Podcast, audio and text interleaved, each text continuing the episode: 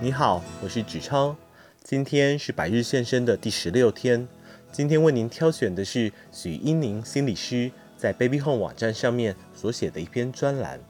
专栏的名称是“孩子大哭时，你要求用讲的，数一二三也没有用”。心理师说：“别过度的把孩子当成大人看。”一位用心良苦的妈妈告诉我：“我不懂我的孩子怎么总是哭哭啼啼。”每一次他一哭，我就觉得很烦躁。我都告诉他用讲的，不要用哭的。为什么不听？为什么不能用讲的？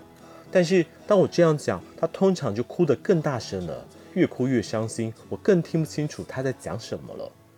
像是什么时候，我越忙，他越容易哭不停。我从小就教他要独立，有话好好讲，不要在我很忙的时候哭哭啼啼。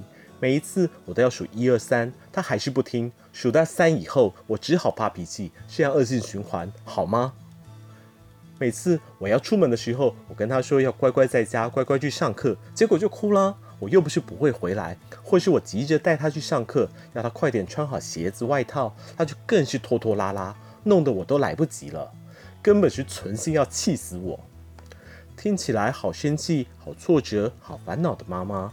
认为孩子应该可以像个大人一样讲理，应该可以听得懂我的意思，应该可以做得到我的最低要求，应该可以好好讲，不要一直哭给我听。我忍不住问了：“孩子几岁了？四岁，够大了吧？我讲的话他都听得懂啊。”事实上，孩子听得懂，但是心理上还来不及适应。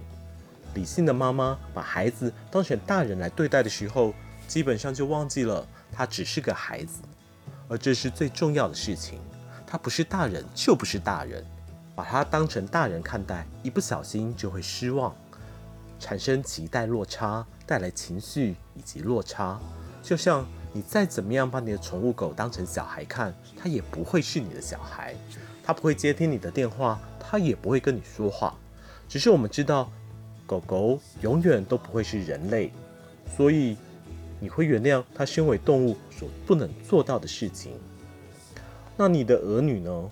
不要过度的把他们当成大人看待，而忽略他们除了纪律、家教、规矩以外，他们只是个孩子，还需要爱的抱抱，偶尔的撒娇、赖床，想要听故事，渴望和手足争宠。做错的机会，吃不下的时候，心情不好，但没有办法好好讲出口等。以下有四点跟你分享。第一点，不要常常对他数一二三。如果越数越没用，你以为数到三很久了，但是他可能根本来不及消化。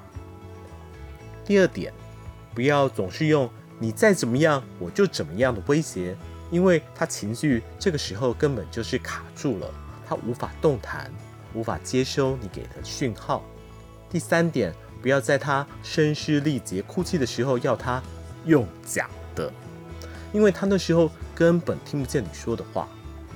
第四点，不要经常帮他贴上“你故意的”的标签，那只会让你看他越来越不顺眼，造成关系恶化。你可以把孩子当成大人看，让他展现他学到的部分，而他做不到的时候，就要把他当成孩子看。他现在能做到哪里就是哪里，当够了孩子。才能够好好的当大人。